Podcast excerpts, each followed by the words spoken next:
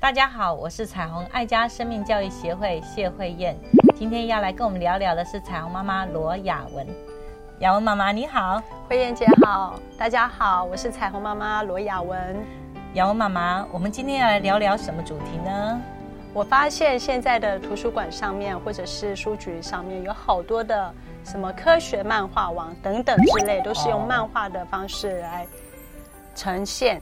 那孩子啊，发现他们不是不爱念书，但是我发现他们念的书啊，几乎都是这一类漫画类的方面。对。那我们家长的当然就会想说，哎，让孩子就是他的深度啊，能够深一点。所以我们希望他多看一些世界文学名著之类的，或者是一些诗词方面，增加他的深度。但是我发现我的孩子啊，例如说世界文学名著，我在图书馆借了好多，拿回家放在他桌上。他被我逼的可能好，真的坐在书桌上，打开书开始翻翻翻。但是我一离开，大概十五分钟，他就跑出来跟我说：“我看完了。”嗯，那其实他就是随便看。对，这真是一个现在父母亲很为难的问题，就是我们的孩子的阅读能力变得很肤浅哈。这也是因为从小接触三 C 的产品。从童年的时候就有电脑、电视的刺激，这种高度画面晃动的影响，让我们孩子沉淀的生命变得非常的呃时间很短，然后非常不安稳哈。这会对我们孩子漫长的学习的经验里面是一个非常有危险的。因为呢，如果没有深度阅读，孩子就没有办法有深度的理解跟与人沟通，这是一种比较内在内敛式的哈一种反刍。那如果没有一个好的输入，就很难好的产出。所以，瑶妈妈，你真的是看到问题的核心哈。我们的孩子看了太多属于漫画、动画这种属于晃动性，甚至比较属于图像性的东西，缺乏了比较是文字结构的。比较完整的，像小说类的，或者是长篇的小说这种完整性的思路比较缜密的这样的文学作品。那如果来得及，在我们孩子童年的时候，赶快要加入这样的元素，但是不要因噎废食，就是呃急着。呃，改变他的这种阅读习惯，然后就像姚妈妈用心的去图书馆拿了很多套书，然后放在他的床边哈，成为一个极大的压力哈，真的是呃很可惜。能够养成他喜欢阅读，我想要从一个他喜欢的主题上入门，比如说，如果你孩子喜欢棒球。你可不可以多看一些他呃跟棒球相关的，如果是知识性的，哈，或者是百科性的，或者是历史性的，好，让孩子去了解整个棒球发展史，或者是一些棒球名人他的生平，他发生了些事情，好，那跟他的兴趣连接的时候，孩子就会把胃口打开。好，他在阅读上面就不会过度偏食啊，不会过度阅读比较是浅薄的东西。那让他开始理解这样子的领域，也帮助他在他的喜好上面增广了他自己的学术涵养。当他跟别人分享棒球的时候，他就能够讲得很有内涵。他获得了成功经验跟一种呃自己的成就感的时候，他就会再回过头来，再多一点的涉猎到其他的面向。是的。平常啊，给他文字多的书啊，他可能就是随便翻一翻或者看很久。但是我发现，真的是针对他有兴趣的书，或者是有兴趣的内容的话，他真的就比较能够看得下去。例如说，呃，前一阵子他刚好有看到《哈利波特》的电影哦，那看完之后。他竟然自己去那个楼下我们的书柜，把他爸爸之前买的《哈利波特》的书自己拿出来，直接这样翻阅看很久，而且一集一集是是很厚的，而且一集一集这样子把它看完。所以我觉得真的是孩子有兴趣的书，对孩子来讲他就不觉得困难。对，所以我们应该要留意孩子他的性向。其实我们真的不要勉强，所有的孩子都是能够很平衡的去发展各个向度的。就像在多元智能的理论里面也提到，有些孩子就是动觉智能比较强。哦，就像王建民啊，哈，你就不能够叫王建民来画画啊，哈，王建民来写数学。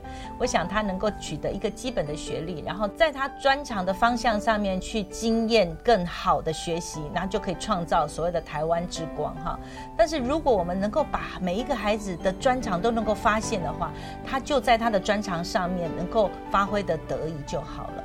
不是所有的孩子都文学要好，也不是所有的孩子数学逻辑都要好，也不是所有的孩子都要能够跑步很好。是不是？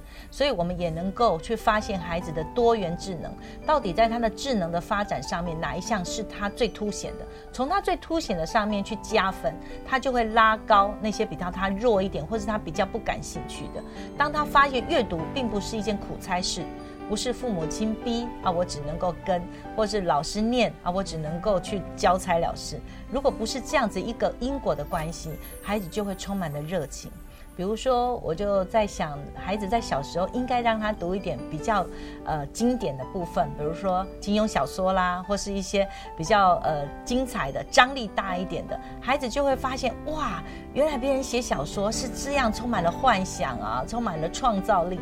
孩子有美好经验之后，他再来看其他的作品的时候，他就会能够明白，其实每一部呃小说都有他写作者当年的历史背景，或是他的文化，或者是他的整个。经济条件，所以你说我们以为的所谓的世界名著，呃，像《茶花女》啦，或是《傲慢与偏见》，那都是当年那个时代文化的产物。那你说现在孩子会对那种文学作品很有兴趣吗？我想《哈利波特》可能更实际一点，对不对？是。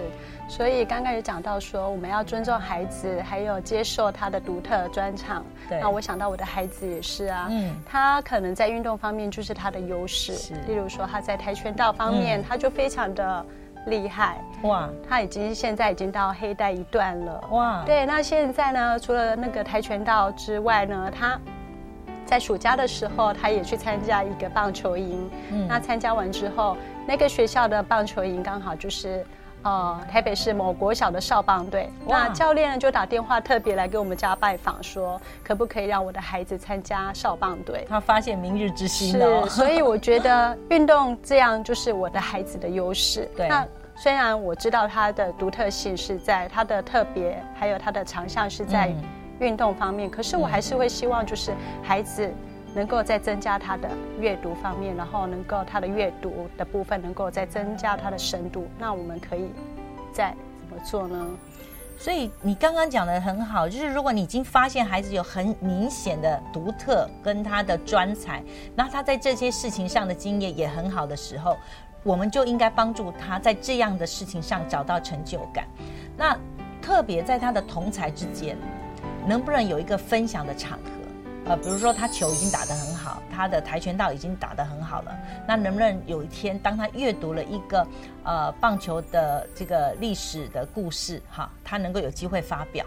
我觉得对他来讲是一个很大的成就跳跃哦，哈，因为呢，我们的同才给我们的鼓励常常。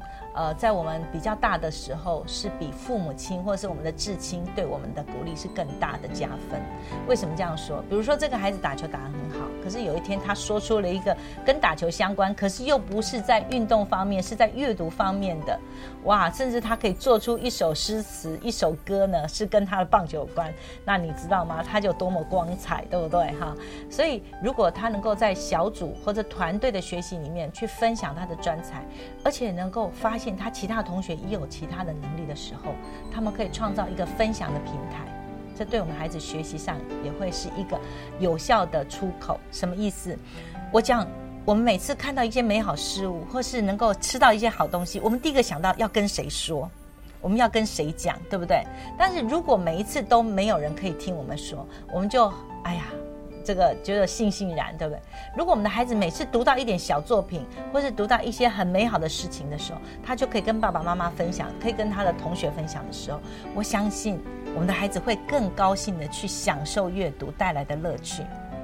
是的，所以我们真的要尊重孩子的独特性，还有孩子的优势力是不一定是齐头式的。对，所以能够认识我们的孩子，使他也认识自己，然后从欣赏自己的能力去创造生命美好的经验，在欣赏力的部分，帮助我们孩子从小在生命力的建构上，发现自己是美好，也发现能够创造跟同伴之间的美好经验。鼓励所有的父母看重孩子的生命力，让每个家庭。婚姻更亲爱，儿童生命更精彩。